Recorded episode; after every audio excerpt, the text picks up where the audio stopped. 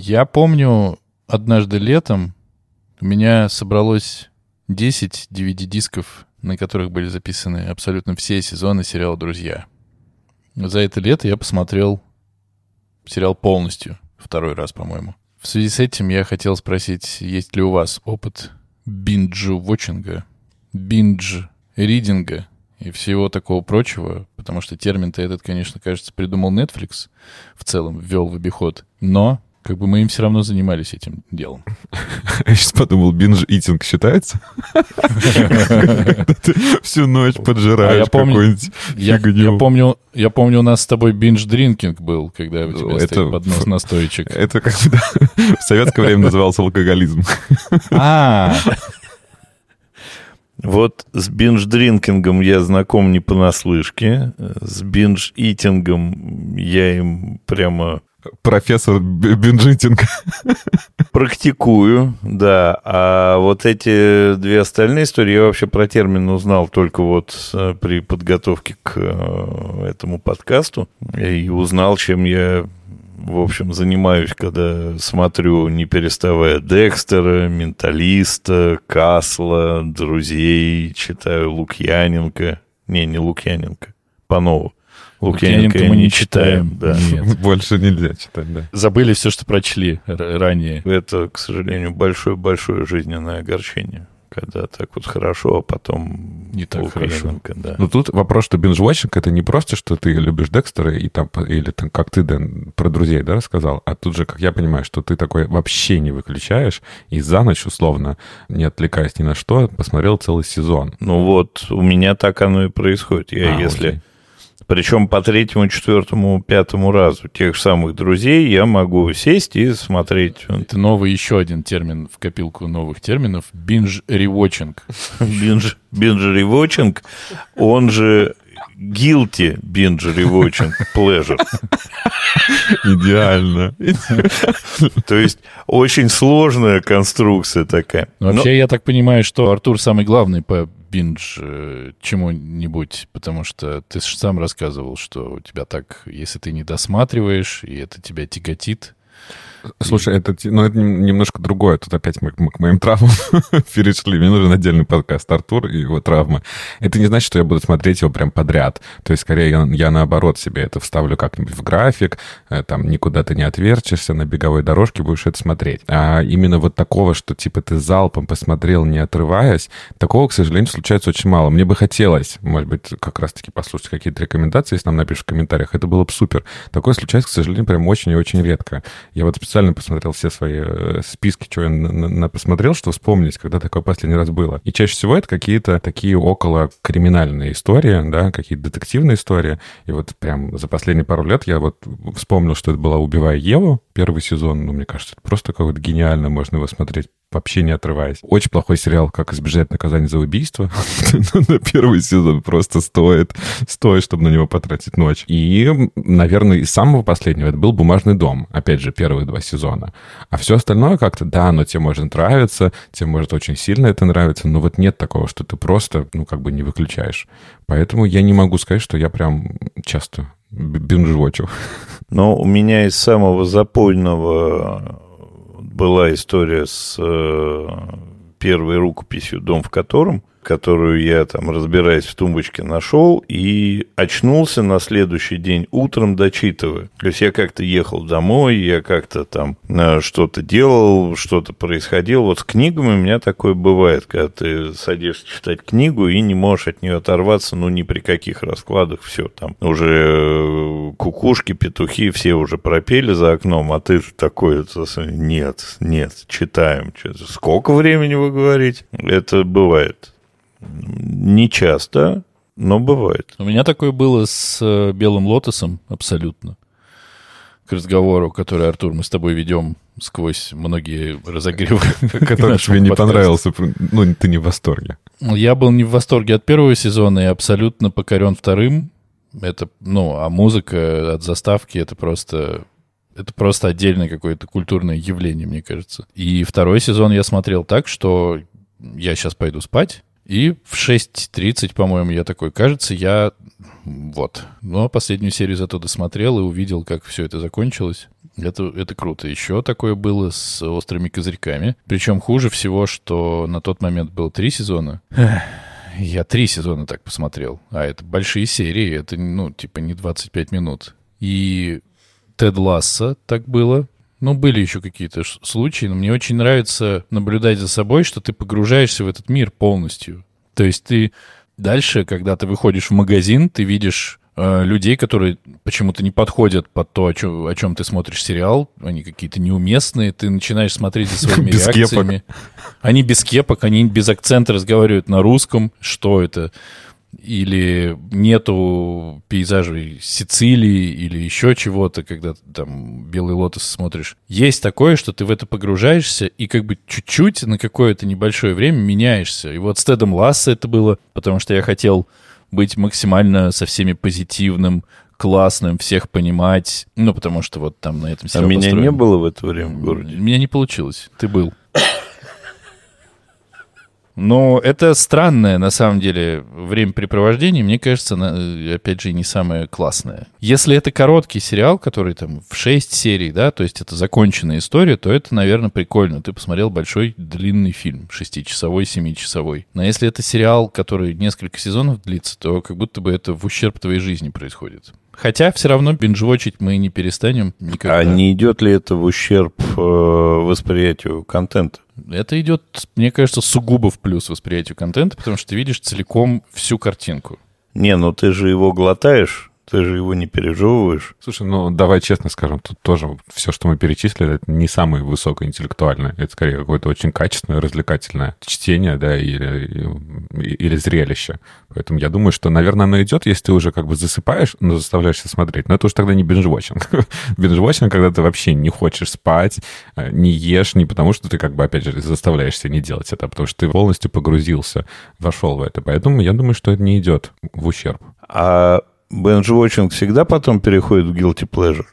Бинж-вотчинг. Ну, знаешь... Нет, не всегда, наверное. Несмотря на то, что Артур сейчас назвал э, Теда Ласса «Острые козырьки» и White Lotus не самым серьезным контентом, а я не знаю, как сейчас к этому отнестись. Но это все равно, это современное, развлекательное зрелище. Да ну, чё, а, чё слушайте, тут? тема для следующего разгона. Найди драматический сериал. Ну нет, ладно, их много. Но я так Мэйр из, из Эстауна смотрел. Я так смотрел сериал «Мейд», который в русском переводе «Уборщица» называется. Ты ее поминал не раз да, уже, да. вот. Ты можешь делать какие-то ставки. Как, сколько раз ты поплакал за время, пока ты смотришь как девушка просто идет по магазину, у нее нет денег. Это, наверное, не самый тогда, получается, легко доступный какой-то супер развлекающий контент. То есть ты у нас какой-то бинж-вотчинг мэн. Бинж-вотчинг. Да какая разница? А что касается книг, такого еще меньше. Все же как-то, не знаю, перерыв все свои списки. Могу из последнего вспомнить. Это «Жизнь мальчишки». Такая книга недавно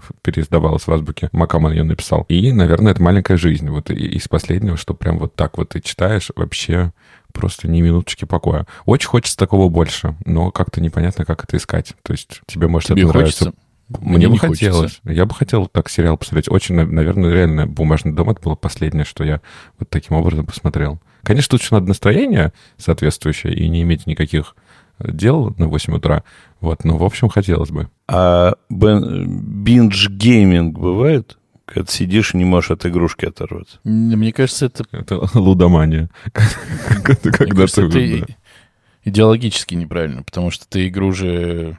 Хотя, не, ну, наверное, если ты ее прям проходишь полностью, если это сюжетная игра, в которой есть начало и конец, ну да, получается. Бывает, конечно. А то у тебя не бывало. Ну, когда ты в героев играешь, там...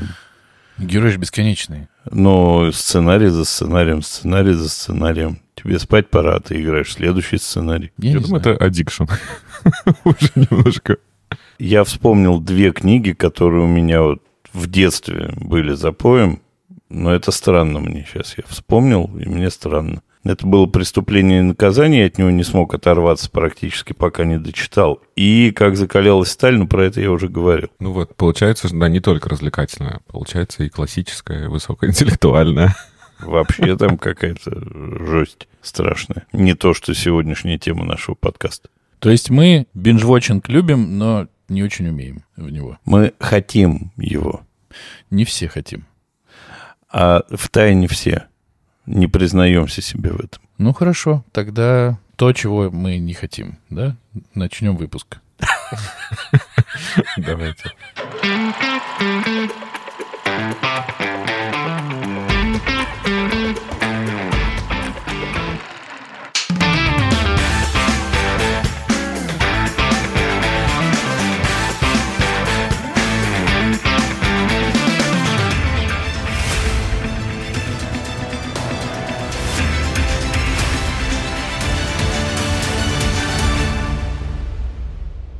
Всем привет! Это подкаст «Экранизировано». Здесь мы обсуждаем книги, которые стали фильмами, и фильмы, которые когда-то были книгами. Каждую неделю один из нас выбирает фильм, который мы будем смотреть, и книгу-первоисточник, которую нужно прочитать. Кино должны посмотреть все, а книгу должен прочесть выбравший, но могут и остальные. Очень важно. Обсуждаем мы все и со всеми спойлерами.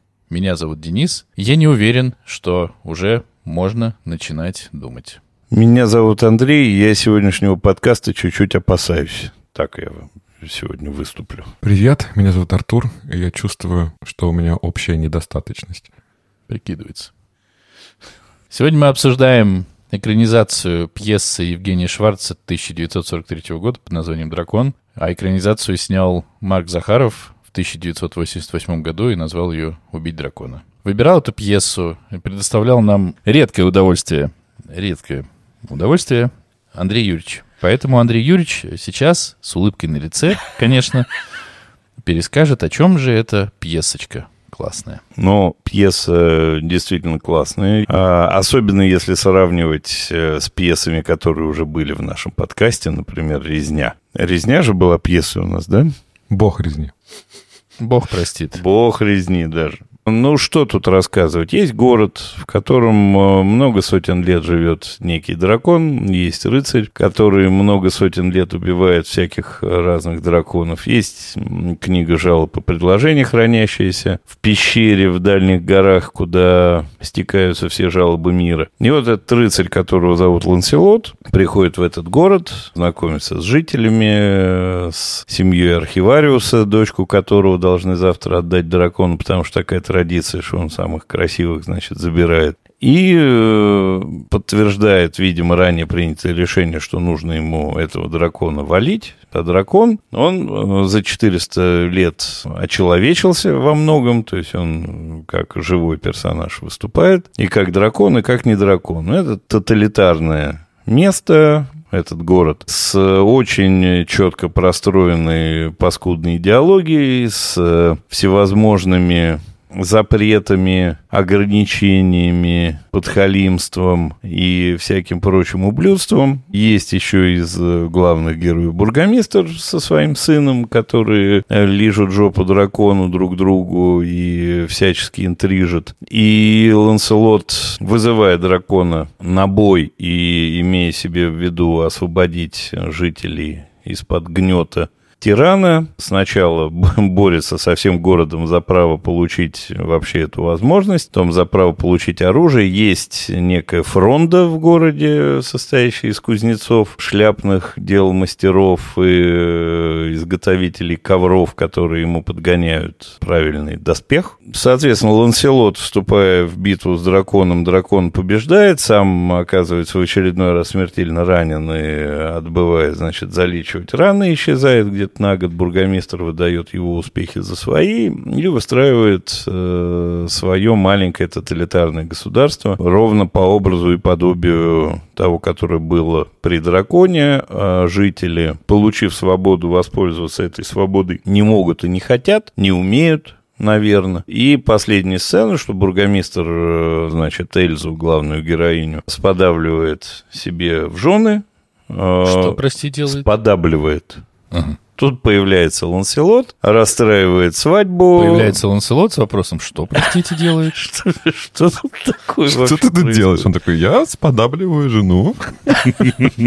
Ланселот заканчивает все на том, что говорит, ну, много надо работать, чтобы вы убили в себе драконов. И, в общем, такой какой-то ну, условно позитивный финал, что предстоит много работы по налаживанию в людях человеческого. И он как бы делает предложение Эльзе еще. Да, любовная линия, она подтверждена. Эльза очень его появлению рада, он рад ее появлению. И, в общем, все там хорошо. Ну, какая-то надежда на дальнейшее свободное общество и хорошее развитие событий. Вот если про сюжет, то так, наверное.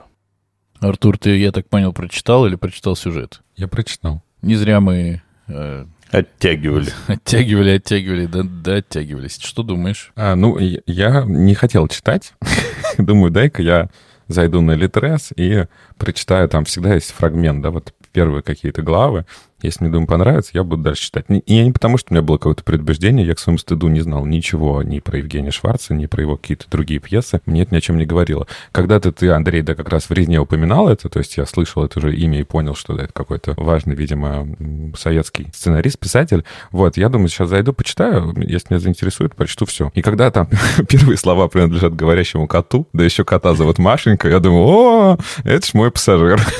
Читаю. Не буду, конечно, себе отказывать в этом.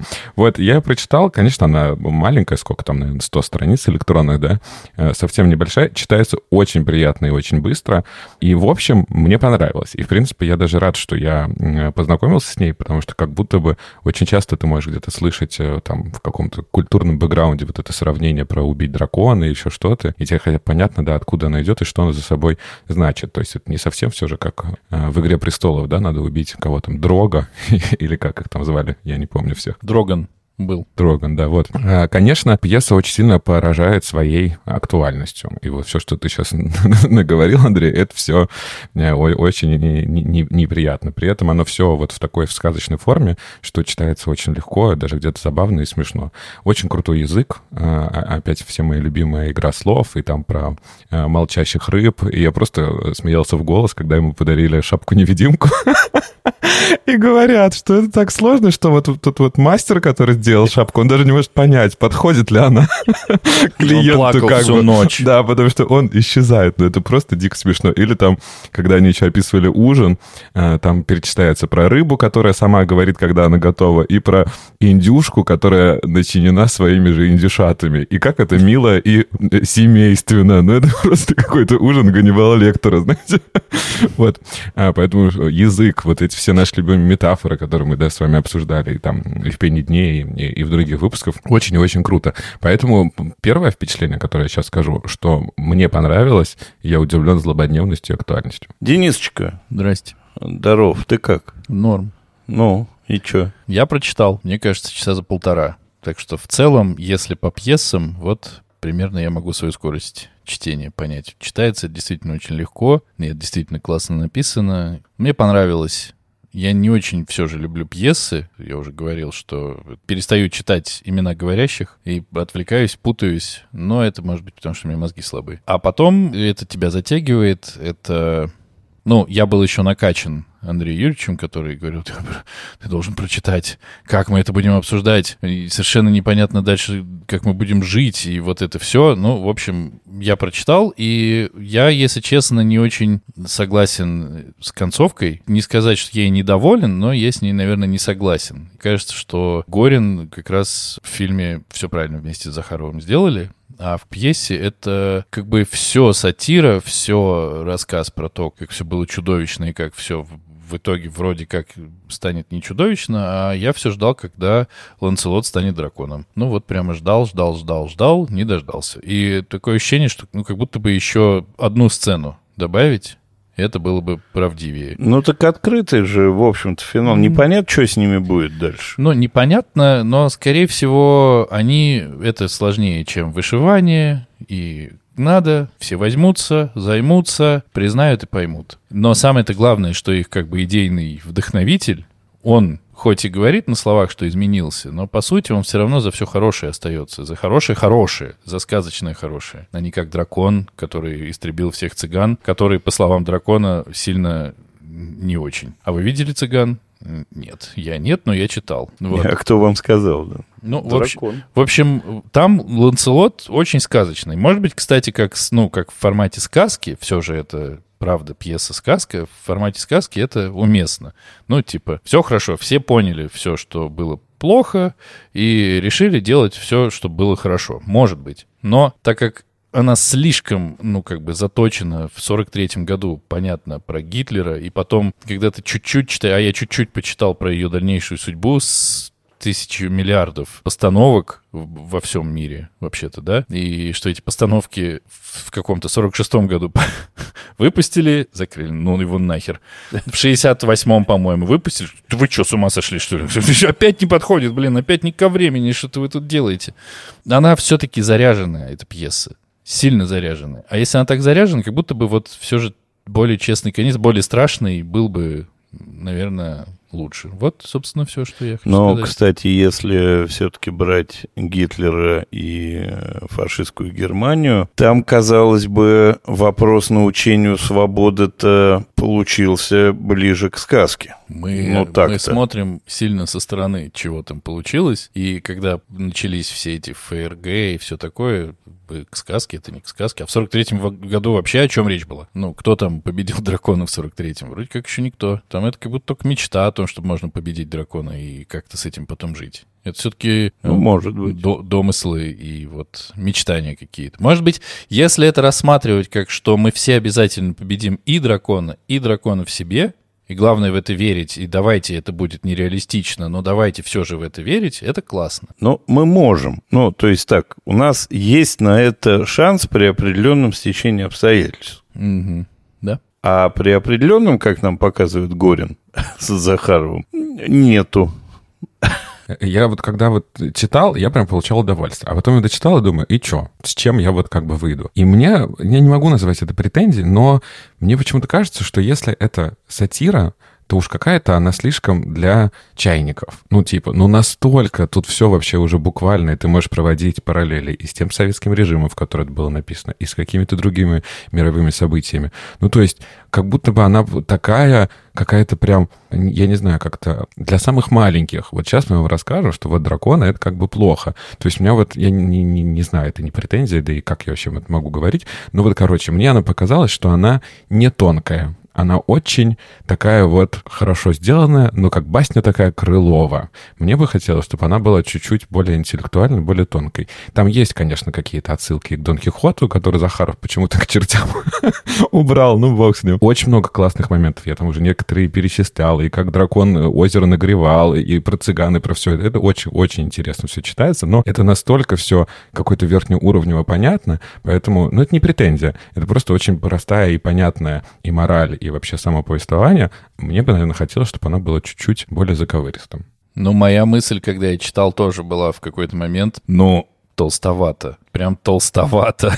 Ну, а с другой стороны, ну, а с другой стороны, почему нет? Таких высказываний было в ту пору не так много. Может быть, это наоборот очень-очень сильно со стороны автора в 42-м, да, он начал ее писать, там что-то публикация в 44-м, в момент всего того, что происходит с двух сторон, да, писать вот такую вот, по, по сути, открытую, ничем не, не запрятанную, вот такую правду. Может быть, это, наоборот, был очень серьезный поступок. Просто сейчас, опять же, я говорю сейчас не про параллели, не про реальность, а именно с точки зрения литературы. Как будто бы она слишком детская, хотелось бы чуть-чуть потоньше, вот и все. Но у него большинство пьес такие детские, да, через передачу детям. Может, такая идея была, которую, кстати, Горин с Захаровым в конце нам показывают в фильме, да, что через воспитание детей. Давайте о фильме во время фильма.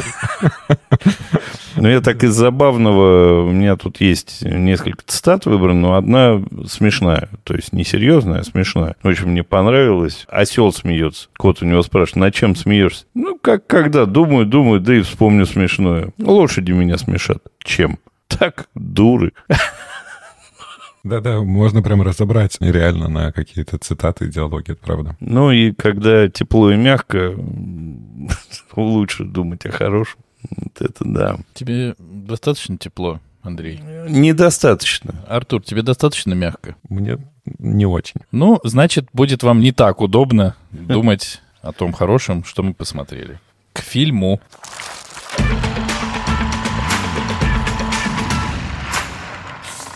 Хотите подарить им свободу? А что они с ней будут делать? Зачем она им? Не думали?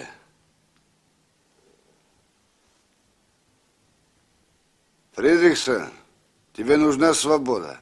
Мне? Ну что вы, зачем? Может быть, вам, сударыня? Зачем мне свобода? Я замужем. Ну что ж, добираемся до десерта самого сладенького. Вот, обсуждаем фильм Марк Захарова «А, «Убить дракона» э, с супер крутым, наверное, актерским составом. Э, я всех знал, чему я, чему я удивился. Архивариус у нас играет Тихонов, он же Стирлиц. Бургомистр играет Леонов, Эльзу играет Александра Захарова, Дракона играет Янковский, а Ланселота играет Абдулов. Вот казалось бы, такой отличный актерский состав. Какой классный фильм мы будем смотреть. Но я буду рассказывать о сюжете, а не о своем мнении. На самом деле, верхнеуровневый сюжет очень похож. Именно сюжет, Андрей, нет, не надо так-то меня смотреть. А мы видим, как наш прекрасный Ланселот Абдулов э, сидит с какими-то рыбаками и говорят о том, что он собирается убить дракона. Эти рыбаки его вяжут и тащат в город, в котором мы видим, что есть целый конвейер вот таких вот противников режима, так как назовем, которых связывают в рыболовной сети и по конвейеру пускают э, для какой-то дальнейшей экзекуции. Но, конечно, наш Ланцелот, он не был бы рыцарем, если бы он не смог выбраться из этого э, мешка и спастись. После этого он попадает в замок, в котором видит и узнает о том, что как раз вот эту главную городскую красотку Эльзу в исполнении Захаровой скоро отдадут в жены дракону. И он решает его вызвать на дуэль. Мы видим все три облика дракона. Э, он так же, как и в, в пьесе, представлен в человеческом обличии, но также может быть и драконом, и это тоже очень такое интересное решение. Он такой не, не дракон, как большой ящер с чешуей, а скорее некое такое летательное средство, какой-то такой металлический, я не знаю, большой самолет. Но у него есть человеческое обличие, одно прекраснее другого. В одном у Янковского такие два больших передних зуба и шрам на глазу. А во втором он весь такой в белом, как некий такой дьявол. А, а в третьем он почему-то э, японский самурай. Ну, вот такое вот художественное решение. Все очень сильно похоже, на самом деле, как идет битва, мы ее практически не видим, но вот как раз-таки после битвы начинаются самые большие э, расхождения с пьесой. Э, наши горожане вместо того, чтобы радоваться тому, что дракон упал, начинают просто чувствовать свою какую-то свободу и вседозволенность, и путают свободу с анархией. В городе начинается происходить черти что, и также со временем э, бургомистр со своим сыном захватывает власть э, и также пытается забрать к себе... Какое там слово? Что, что с женой сделать? Сподобить. Сподобить, сподобить Захарову в жены к Леонову. Наш Ланцелот появляется и, конечно же, не дает этому всему возникнуть, но тут вот самое большое отличие, что нет никакой у них свадьбы, и что на самом деле дракон здесь не сколько главный человек в государстве, а сколько есть дракон в каждом из нас. И самая последняя сцена, мы вообще видим, что человека, который явно бывший дракон, вместе э, с Ланцелотом показывает маленьким детям, как запускать воздушного дракона в небо. Вот такое вот пессимистичное окончание фильма. А может быть оптимистичное. Как вы считаете? Супер я справился? Великолепно. А, Денис, мы жаждем узнать твое мнение. Великолепно. Ты великолепно справился. А, о фильме, а не обо мне. Великолепно справился, Артур. Спасибо. Андрей? Андрей, ты великолепен. Давай, давай, Денисочка, не увиливай и не отлынивай. Я, наверное, разделю так рассказ про фильм. Сначала я скажу одно, а потом вот другое скажу. Начало фильма — это просто отрыв всего на свете. Если бы я разбирался в кино, я уверен, что нашлось бы там примерно миллиард отсылок к какой угодно классике и всему остальному, потому что начало оно страшное, неуютное здесь вообще не подходит, наверное. Ты сейчас в хорошем смысле все это говоришь, я пытаюсь считать. Я это абсолютно серьезно угу. говорю. В пьесе есть такое безвременье. Здесь тоже есть безвременье и какая-то даже эклектика, потому что Абдулов явно одет современно, у него современные очки, но при этом все это в средневековом каком-то таком городе, и, и все такое, и все это в цепях, конвейерах. И... Это очень страшно. Выглядит очень страшно, очень неуютно. Конвейер, я просто, я когда посмотрел, я думал, ну, ладно, куда-то его привезут. Сейчас его, наверное, куда-то там выкинут. Когда их повезли в конвейере, я просто охерел, потому что это просто жуть. Ну, прям вот жуть, как она есть. Показ тоталитарного государства все прямо по канонам показа тоталитарного государства в рамках маленького городка. Все в форме, все военное, явление бургомистра, празднование чудесных мероприятий, связанных с тем, какой прекрасный дракон. Опять же, жуть, кошмар и наша современность как выбранные люди, которые играют, и когда ты видишь Сбруева на маленькой, в общем-то, роли, когда ты видишь Борисова в маленькой роли, ну, куча огромных таких. Слава Полунина опять. Слава Полунина, да, огромных А артистов. Кто, кто там?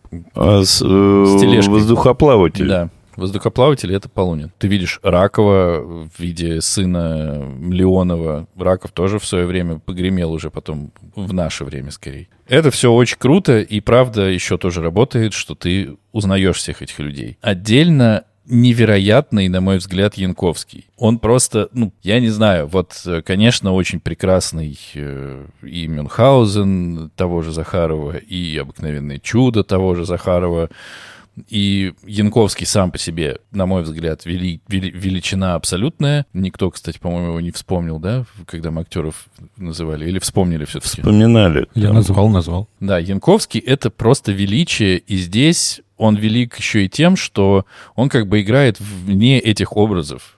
Вот у него мы в фильме видим четыре образа. Вы заметили же, он ничего особенного не делает. Он просто сидит, он просто говорит, он просто смотрит. И, кстати говоря, эти зубы, они, понятное дело, вставные, они, понятное дело, нарочитые. Но шрам на основном, как бы, его образе, ну, это, это тоже страшно. Янковский страшный, невероятно совершенно. Невероятно. По актерской игре, ну, я, я не знаю. Мне кажется, это, ну, не могу сказать, я, по-моему, всех фильмов с Янковским не видел. Мне кажется, это лучшая, одна из лучших его работ, сто процентов. Именно за счет того, что он даже голоса почти никогда не повышает. Именно из-за того, что он просто сидит и смотрит, сидит и говорит. Как он меняет тембр. И, кстати, очень смешно, что самый такой экспрессивный образ вот этого человека в белом, он, вы видели, сколько он занимает? Полторы минуты и все, до свидули. Поч- Почему, зачем? Ну, как бы, как есть. Диалоги, кстати, диалоги тоже, некоторые диалоги — это чисто восторг. Может, что, завтра начнем или с понедельника? Давайте, наверное, с понедельника. И здесь, конечно, тоже уровень стеба, уже сатиры, уже другой. И понятное дело, что в 88 году и Захаров, и Горин знали чуть-чуть больше, чуть-чуть хуже уже всего понасмотрелись, чем Шварц. Хотя, ну, как бы тут нет смысла сравнивать, у каждого своя жизнь, все понятно. Но набора для такой сатиры у них было гораздо больше. И музыка. Потому что, когда ты смотришь э, композитор Геннадий Гладков, ты такой, say what now? Геннадий Гладков, в шляпе, вот это вот все. Это тоже какая-то абсолютная дичь. И звук в целом, звук, вот который начинается сам, вот который они придумали для, для дракона в начале, и вот это ты видишь, в принципе, вот начало, да, и ты видишь, что, ну, это маленькая катастрофа происходит, военная. Да. То есть просто идет бомбардировка, расстрел какого-то человека. И как вот все, что, все, что было там снято, потом как бы обесценивается в самой истории, что да если бы хотел убить, убил бы. Это он просто играет. И ты понимаешь, что это он, сука, просто играет, но если какой-то вот эффект, если ты там окажешься, э- эффект не хотеть присутствия вот такой вот. Он, Ну, ты же понимаешь, что это в том числе оправдание своего, своей немощности. э, еще раз не понял. Он потом говорит, потому что он не смог его убить, он говорит, да я играл. Ну, опять же, не будем сейчас ни с чем Не, сравнивать. это же говорят рыбаки, Это рыбаки. которым он жалуется. Да, говорят, но что это вот потому, что они не привыкли видеть, что дракон не может кого-то победить. Но мы же понимаем, что он не играл он ни с кем. Нет, смотри, у нас, я говорю про первую сцену, это экспозиция, где я этого не знаю. Я готов поверить, что он не хотел его убивать. На самом деле страшнее как раз то, что, вероятнее всего, хотел бы убить, убил бы, и просто играется. То есть это дедовщина в армии выглядит ровно так же, когда деды забавляются с молодыми. Они не хотят им причинить какую-то адскую... Они просто играются. Еще про одного великого деда, конечно же, этого фильма, про Абдулова, который, точнее, образ, который ему написали, он, на мой взгляд, гораздо, конечно, жестче, чем он был в пьесе. Потому что здесь это максимально сомневающийся человек. И почти весь фильм Абдулов, по-моему, тоже, как говорим мы, кинокритики, не подражаем. Потому что как он сменяет отношение к себе по ходу фильма, причем несколько раз, что когда он побрился, он говорит, я пришел тебя убивать. Это, ну, это супер классные находки, задумки, и сыграно, и все. Пока я сказал все, а дальше, что я хочу сказать, я скажу дальше, потом уже. Я расстроился так-то, на самом деле, по фильму. Полностью согласен про Янковского. Тут вообще ни, ни единого комментария. Янковский величайшее величие. Это вообще один из моих любимых российских актеров. Да как советских. Бы, как бы вообще, наверное. Да. А, я жутко не люблю молодого Абдулова. То есть у меня очень странное ощущение. Абдулов, который мне нравится, играет в том, что мне нравится только первый сезон. Был, был такой сериал Next, и вот там Абдулов, ну, не пожилой, но в возрасте, очень классно состарившийся и охрененно играющий. Прямо охрененно играющий, не переигрывающий, ничего, у меня огромная претензия к Марку Захарову. Не знаю, с чего вдруг я решил себе это позволить. То есть захаровские фильмы, они, если ты смотрел два, то, в общем, можешь даже без титров, кто здесь э, режиссер, э, фильм определить. То есть это и длинные сложные планы скачущего Абдулова обязательно будут. Э, это практически в каждом фильме Захарова. Вон, возьмем «Обыкновенное чудо», он там скачет примерно в том же пейзаже, только, может, без снега. Снимем на будущее сценку, вдруг пригодится. Да. А Леонов, ну, он играет ровно того же короля из э, «Обыкновенного чуда». И это меня жутко расстроило. У меня не было такого воспоминания. Я думал, там будет чуть-чуть другой бургомистр, а здесь очень похоже. Кстати, «Обыкновенное чудо» — это тоже Шварц, собственно. Да. Шварца Захаров снимает одинаково. На мой взгляд, фильм очень был, ну, наверное, нельзя сказать конъюнктурный, да, но он очень был оправдан временем. 88 год, перестройка, и вот эти сцены про свободу, смешанную с анархией, они, конечно, про перестройку. Они, конечно, прямо вот лобово указывают на то, что, ребята, вам дали свободу, а вы начали теток насиловать. И воровать, убивать, э, и делать всякую дичь. И это то, что в перестройку происходило. Дали свободу, и оно понеслось, оно порвалось. И это прямо такой очень современный тому времени фильм про вот те события. Я жутко не люблю всех вот этих, то, чего, как правило, любит Артур, театральных сложных инсталляций, композиций, сложных щей таких, которые запутывают пространство, время, там вот какие-то, вся вот эта вот штука, я ее очень не люблю. Я потому что туповат для этого всего, староват и не, не понимаю. Там наверняка есть какие-то большие смыслы во всем этом заложены, но я их не вижу, не читаю, и, в общем, они мне не очень. Меня расстроила Эльза, потому что по пьесе Эльза, она, ну, условная жена декабристов, она, в общем, полюбила, и она крутая и хороша. А тут нам, ну, зачем-то, опять-таки, в угоду, видимо, времени показывают голую Захарову на старте. Это мне непонятно, зачем было. И она какая-то уж совсем кукольная и странная. Это из претензий к фильму, а дальше опять параллели с современной ситуацией, и они э, здесь, конечно, бьют тоже по башке сильнее, чем у Шварца, что ничего у вас, ребят, не изменится, и так быстро можно откатиться в совершенно скотское состояние после полученной, казалось бы, свободы. Год, ребята, вот вам свобода – а вот вы ровно такие же э, ушлепки. И ничего у вас в жизни не поменялось. Ровно так же вы ложитесь под тирана, ровно так же вам не нужна нахрен эта свобода, и ровно так же как было, так у вас всегда и будет. Вы не можете взять то, что вам дают, и не можете себя изменить. Очень много похожего я тоже испытывал при просмотре. Конечно, для меня самый главный плюс — это вот эта вся художественная постановка. И это, как ты, Дэн, сказал, да, вот эта эклектичность, такой э, э, антиутопия фэнтезийном средневековом э, сетапе. Это вот то, что мне понравилось больше всего. Ты уже упомянул и конвейеры, и там и очки, и, наоборот, какие-то средневековые одежды. Но я бы еще хотел вспомнить самую красивую сцену. Это, конечно, когда Тихонов э, Захаровой ужинают в абсолютно черном, за черным столом, в черных костюмах. Вот, наверное, одна из самых красивых сцен. Или, наоборот, в конце, когда мы видим, как выглядит тюрьма, в которой Леонов э, ведет, и она, наоборот, вся, вся, вся белая. Поэтому художественно я вот могу сказать, что вот некоторые решения мне понравились. Особенно вот это соединение, да, вот э, не соединяемо. А в остальном, ну, честно, наверное, я пописал свои чувства как недоумение, кринж, э, стыд за все, что я вижу на экране. Вы говорите про актерскую игру, ну, на мой взгляд, наверное, Янковский, Леонов и Тихонов — это те, которые что-то играли. Абдулов, ну, мне немножко прям было стыдно за это. Его там в самом начале какой-то монолог про рабов, когда он еще потрясает рукой в воздухе, ну, стыдоба же. А Захарова, которая вот это вот, что за танец был? Зачем вот это все было? Танец, э, где она играет э, Муравьева почему-то и танцует нам.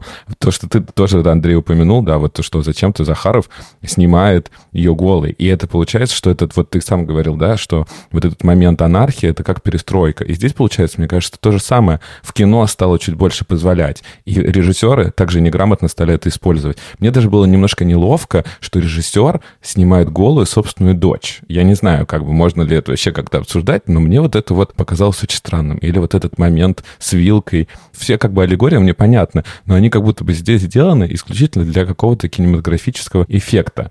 Ну, то есть мне прям было неловко все это смотреть. Мне стыдно за наших актеров, которые вот так вот не умеют играть. И мне очень и очень не понравилось. Да, классные диалоги, но, опять же, это диалоги на очень благородном материале, который есть. Очень мало диалогов каких-то добавленных, очень много каких-то еще больше нелогичностей. Понятно, что все это можно оправдывать сказочностью. Ну, в одну секунду Абдулов почему-то идет бриться из бухты-барахты. Почему ты пошел делать? Ну, окей. Откуда у него появилась шапка-невидимка? Про нее ни слова не было сказано. Ну, то есть каких-то очень много глупостей, которые, наверное, можно не, не разглядывать за вот этим вот каким-то сказочным фантиком, а как будто хочется разглядывать. Я могу сказать, что это, наверное, один из самых плохих, неплохих, но один из самых моих нелюбимых фильмов, которые мы посмотрели за все наши выпуски. «Любовница вампирши» в топ. «Убить дракона» в, в антитоп. Вот что вот такой у меня вывод. Мое первое мнение такое. Денис, возвращаю тебе слово, чтобы узнать вторую часть твоего мнения. Я не понимаю, когда Захарова снимается в кино. Вот был фильм, если я не ошибаюсь, «Криминальный талант», он назывался, где она играла проститутку, которую поймал милиционер, и она должна была, сидя где-то у него на допросе, разговорить его, разузнать про него все и свалить. И она его обманывает. И это весь фильм, как мы любим, почти в одной декорации. Очень классно. Режиссер, по-моему, не Захаров. Удивительно. И, да, и это как бы наводит на определенные мысли. Мне дико не понравилась вся театральность этого фильма, потому что вот это то, как раз, что и делает плохо. Потому что вроде ты смотришь на Абдулова, и вроде ты думаешь, кстати, он здесь не такой уж и молодой прям, он же не пацан. Ну, конечно, не состарившиеся еще, но они все уже там, в общем, потрепанные актерством люди. И в начале, когда он какой-то испуганный. Вот мне нравится все, когда выбивается его образ из вот этого вот рыцарства. Потому что когда рыцарство, особенно в финальном монологе, ну ты просто... Ну это просто спектакль. Вот прям чисто спектакль, причем в виде, в который, который Но мне это не нравится. плохой спектакль. Ну да, это плохой спектакль. И вот интонации, крики, и вот это все мне прям не нравится сильно. Мне не понравилось, э, ну вот, мне очень не понравилось Захарова во всем, что было с ней полностью. Ну, то есть, начиная от того, что вообще-то как будто бы Эльза могла бы быть лет на 20 помоложе. Слушай, я даже специально посмотрел, посмотрел, сколько ей лет. Ей почти 30 было к моменту съемки. Ну, как бы, ну, то есть нормальный возраст. Но, опять же, да, когда ты читаешь пьесу, то как будто это реально какие-то супер молоденькие девушки, которые только вот становятся вот как раз красивые, дракон их забирает. Здесь, ну, у нету было у Марка Захарова дочки помладше. Ну, что тут? Ну, может быть, не стоило все время снимать свою дочку. И в целом, когда я смотрел на Захарову, у меня было ощущение, что это копи-пейст из формулы любви, и он вообще неуместный. Она мне в формуле любви-то не нравится. И Не, ну в формуле любви она к месту и хороша. мне она там просто все равно не нравится. Я понимаю там мозгами, что она к месту, потому что весь фильм такой, ладно. Но здесь просто как будто бы если заменить реплики и глазами на меня, амор, вот это все, это все ровно то же самое. И ты, ну почему? Ну, вроде как, я все еще настаиваю, что Янковский великолепен абсолютно. Я вообще не спорю. Но я с Артуром тут спорю, но особо не спорю. Я же сказал, Леонов, Тихонов и Янковский. У меня нет вопросов. Остальные, ну, мне кажется, это очень плохо. Я бы добавил еще Збруева. Я по главным сейчас героям говорю, нет, нет, там есть абсолютно вот это прекрасное, как кто там она, я не знаю, кухарка. Да-да-да, она, она бомбическая. да. Очень много вот таких второстепенных, даже не второстепенных, а вот из толпы, да, из массовки очень много крутых, или там даже, даже сын бургомистра этого. Ну вот к остальным главным много вопросов. Сын бургомистра, я вообще люблю Ракова, и он классный, но вот Но не, не здесь. не здесь. И это вот вроде бы все выстраивается здорово, вроде вот действительно художка крутая. Оператору там в какой-то момент дали снимать этот конвейер, но вы прикиньте, как его снимать, как это же было такое, очевидно, приключение. Так было это не просто все и придумать, и сделать. И вроде, ну, настолько всего здоровского тут накрутили, и вот тебе, пожалуйста, Абдулов. Бараны! Ну, блин, ну вот даже если бы Абдулов в целом был без, э, безукоризненным, на мой личный, конечно, взгляд, весь фильм, то вот этот разговор и эти интонации ты слышал так много раз от Абдулова в разных других каких-то фильмах, и они тебя все время дергали, и Захаров такой, а, это хорошее, сейчас сделаем это еще раз, 27-й. Мне понравился тоже Тихонов, но при этом не очень понравился Леонов.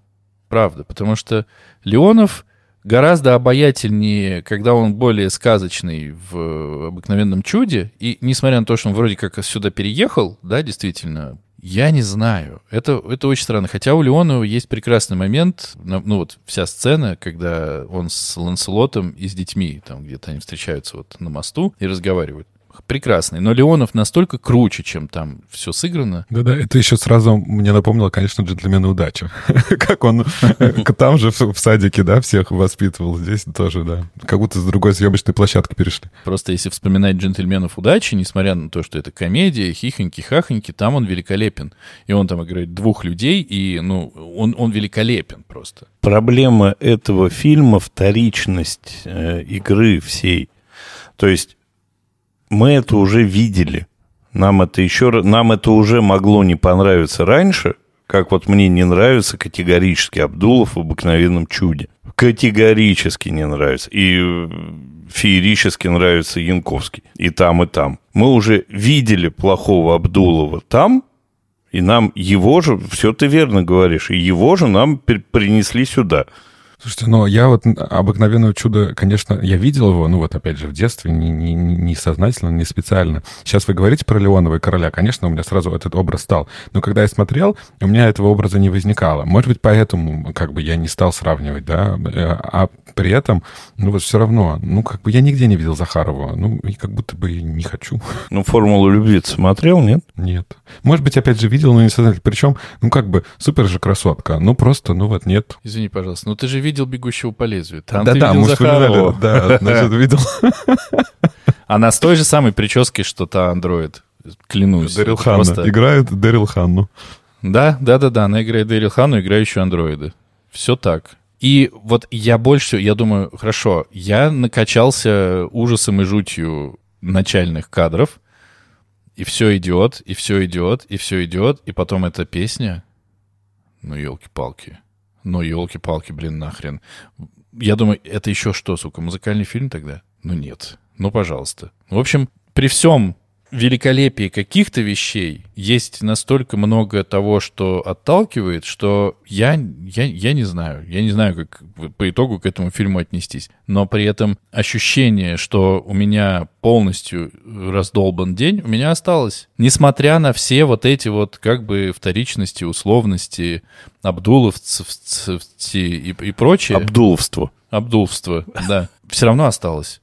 Потому что концовка. Да, тема глобально это, конечно, очень все, очень сильно человек против системы, невозможность побороть эту систему, тоталитаризм, диктатура и все остальное. Это правда. Ну и тут же мы вспоминаем то, что мы сейчас видим в Телеграме с детских утренников из школ и парад детей в детском саду, которых снаряжают в форму и под рукоплескание родителей они маршируют. Ну, вот оно. А ордена? Мы забираем сына, чтобы он не мстил, убиваем его, но вам даем орден. Все. А еще, кстати, моя самая любимая цитата, когда он говорит, пойдешь на мою свадьбу? Понятым. Просто гениально. Ну, то есть вот получается максимально неоднозначный фильм. И вторичность, не вторичность, он просто как будто бы сделан сам по себе. Слушай, мне почему-то показалось, что вот есть того же времени типа фильмы, не знаю, Линча, да, или еще что-то. И как будто бы хотелось вот сыграть во что-то вот такое вот канское. А не вышло, потому что, ну вот, колхозники. Я думаю, что нет. Я думаю, что здесь все-таки, ну, нужно представлять, когда он снимался, это действительно момент какой-то охрененной свободы. Ну, печатается то, что не печаталось, и можно купить, читать газет – тьма тьмущая высказываний, там, свободы, вот такой свобода слова настоящей, когда можно, ну, все. Не было заглядывания туда на Запад, вот в этом фильме. Было именно вот поговорить вот здесь и сейчас, потому что, а, стало можно, б, ну, отнестись ко всему тому, что было до вот этой перестройки, и завесить возможную проблему, которая прям реализовалась стопроцентно прямо вот в кратчайшие сроки. Ты прав, тем более ты помнишь, в отличие от нас, все это. Я не, ну как бы, да, может быть, там не было какого-то просмотра, но я просто потому, что ты там, я не знаю, Greenway вспоминаешь, еще что-то, да, вот такое, типа, когда это такое все, такой артхаус, такой жирный, вот такой. А получается, э, деревянные декорации в колхозе. Ну вот потому что, ну мы не для вот этого. Вот я, может быть, вот этого коннекшена для меня здесь не случилось. У как бы русского кино есть много периодов. И эти периоды все не такие, как были в Штатах или еще где-то. Не менялся, ну, строй государства так много раз за время, пока существовало американское кино. И то, что Марку Захарову было позволено, придумано, как-то им изобретено рассказывать о каких-то вещах в виде сатиры, таких задач в таком масштабе не стояло перед э, как будто бы французами, американцами, англичанами и всеми остальными. То есть артхаус, он как будто бы от э, воспитанной свободы? Скорее, я бы так сказал. Да, а это только начало воспитательного процесса. Да, потому что в тот же год вышли же интердевочка или там на следующий год, и вышла маленькая Вера. Вот там люди, ну, на все деньги сказали, как оно все стало. Слушай, но, может быть, потому что интердевочка и маленькая Вера — это все же условный реализм? И, может быть, это не, не совсем как бы жанр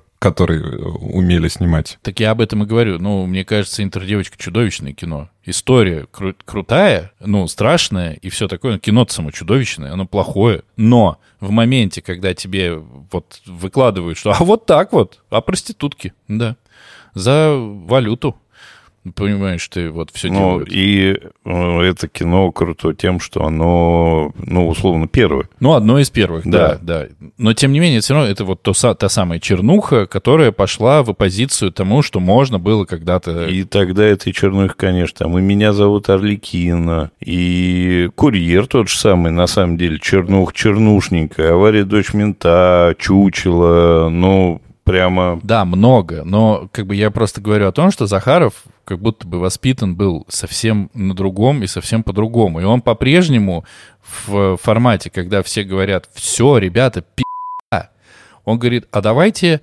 сейчас иносказательно. Вот Шварц в 43-м написал, и мы тоже сейчас иносказательно. Но при этом, так как Шварц написал не очень иносказательно, А Захаров все хотел сказать иносказательно, но материал все равно такой, что тебе тоже толстенно рассказывают, как все плохо, когда у людей появляется неожиданная для них свобода, и что люди, в общем, для свободы не предназначены, а нужно, чтобы их кто-то покрыл. Да, И вот это вот как бы как будто бы не, не дозавершилось, наверное. Нет, нет, я думаю, что как все плохо, что над городом 400 лет один и тот же дракон. Потом, как все плохо, что люди не смогли справиться с этой свободой. Вот давай с этого все же начнем. А не свобода — это плохо. Ну и, конечно, самая актуальная фраза, что в пьесе, что в фильме. Ну, сиди, жди, когда я начну, я тебе не скажу, война должна начинаться неожиданно. Да, да. Я еще, кстати, вспомнил, э, у Сергея Бодрова-старшего есть фильм, э, который называется «Седьмой сын». И это фэнтези с гениальным голливудским э, актерским составом. Кто-нибудь видел из вас? Нет. Там и э, Джефф Бриджес, и вот этот, как его, Кит Харрингтон, и Джулианна Мур, и кого только нет. Ну, такой говняный фэнтези. Вот я к тому, что, может быть, такой вывод советским режиссером и постсоветским режиссером, ну, не надо пока фэнтези. Но это не фэнтези. Это, как говоришь, Притч- да, с- это согласен, притча. да, да. потому что это то же самое фэнтези и кинзадза. Ну, бляха-муха. Ну Или да, фантастика научная. Ну да, согласен, и правда.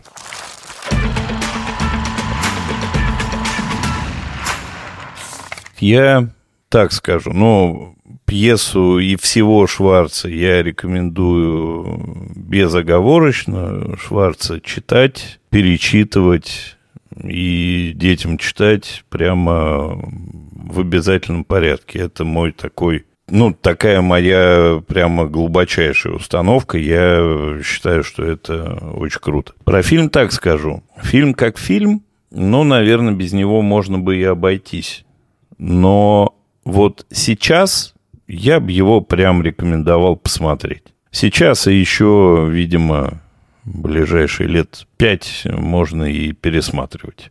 Это такой оптимистичный прогноз. Поглядывайте в этот фильм и делайте свои выводы. Но как кино, которое, когда тебе тепло и мягко, и все вроде бы устаканилось, э, смотреть э, для какого-то накопления, не знаю, своего кинематографического опыта, ну, наверное, нет. Кино не огонь, но как высказывание, прямо я сейчас его настоятельно рекомендую посмотреть. По пьесе. Я очень сам по себе очень рад, что Андрей ты это выбрал и как-то расширил мой кругозор и уровень комфорта. вот я для себя что-то открыл новое и непривычное.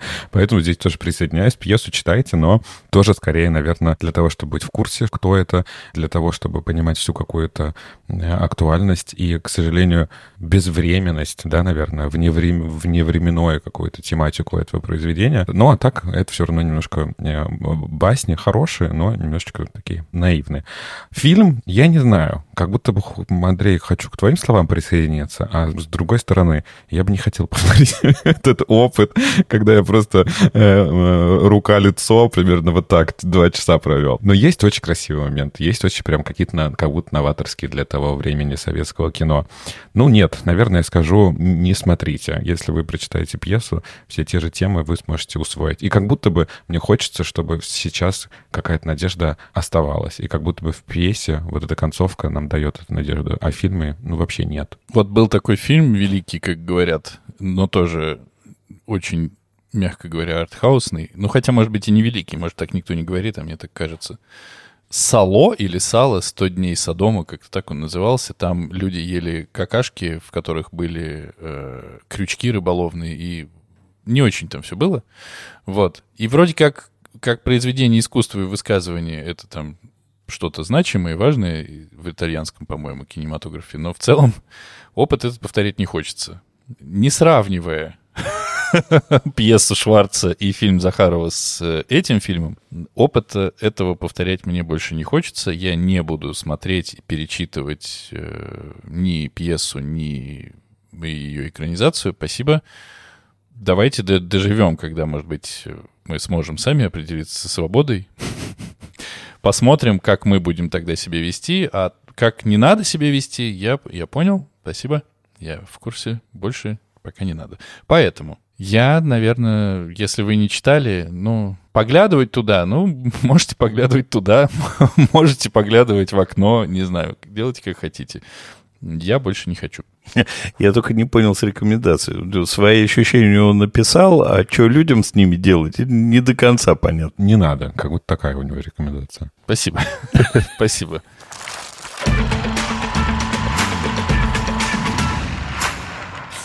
Я не знаю, что будет в следующий раз, когда мы будем обсуждать то, что выбрал я, но мы будем смотреть фильм и читать книгу. Ну, кто-то из нас. Ну, этого, мне кажется, довольно. Ну и хватит, да. Любую. Любой фильм, любая книга. Мы будем смотреть фильм, в котором снялся Константин Юрьевич, кажется, Хабенский? Хабенский. Продюсером этого фильма выступил э, Валерий Тодоровский, нежнейший мной обожаемый. Снял его, этот фильм, Александр Велединский. Он же написал сценарий. И книгу. Книгу как раз написал Алексей Иванов. Конечно, все уже все поняли. Мы будем смотреть «Географ Глобус пропил», экранизацию романа Алексея Иванова, который вышел в 1995 году, а фильм вышел в 2013 году. Артур, я очень тебя прошу, не усугубляй в следующий раз сложившуюся а, позитивную Нет, русская Тенденция. хтонь. Я туда глубже не пойду. Нет, спасибо. Если я правильно тебя понял, Андрей, да. Я можно, сказочку. можно мю- мюзикл. У меня есть это тоже книга в моем долгом списке. Я всегда к стыду своему путаюсь между пропил или пропил. Кажется, пропил. Ну, узнаем. Узнаем из фильма. А мы напоминаем, что нас можно слушать на любой удобной подкаст-платформе. Подписывайтесь на нас в Apple подкастах, ставьте 5 звездочек, пишите комментарии. Находите нас на Яндекс Музыке и ставьте сердечко. Также нас можно слушать и почти смотреть на в нашем YouTube-канале. Также приходите в наши группы в Телеграме и в Инстаграме, где мы обсуждаем много всего интересного. На этом все. Если вы продержитесь еще пару выпусков, вам будет э, чуть-чуть полегче. Спасибо, что вы с нами. Всем чмоки Не в мы такие. чате. Так получается. Время такое. Тот редкий случай, когда реально ты понимаешь, что нет правильного ответа. Или в жопу раз, да, или вилкой в глаз. Или вилкой в жопу. Как мы видели в фильме. Всем пока. Пока-пока. Пока.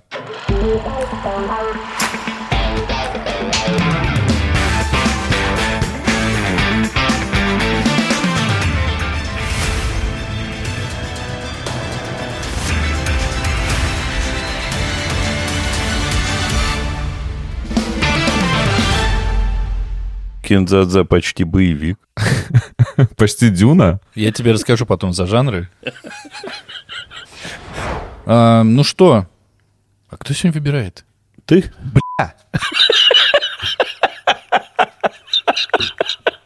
Давай, мы пока говорим рекомендации. У Шварца еще много пьес. Обыкновенное чудо. Нет уж.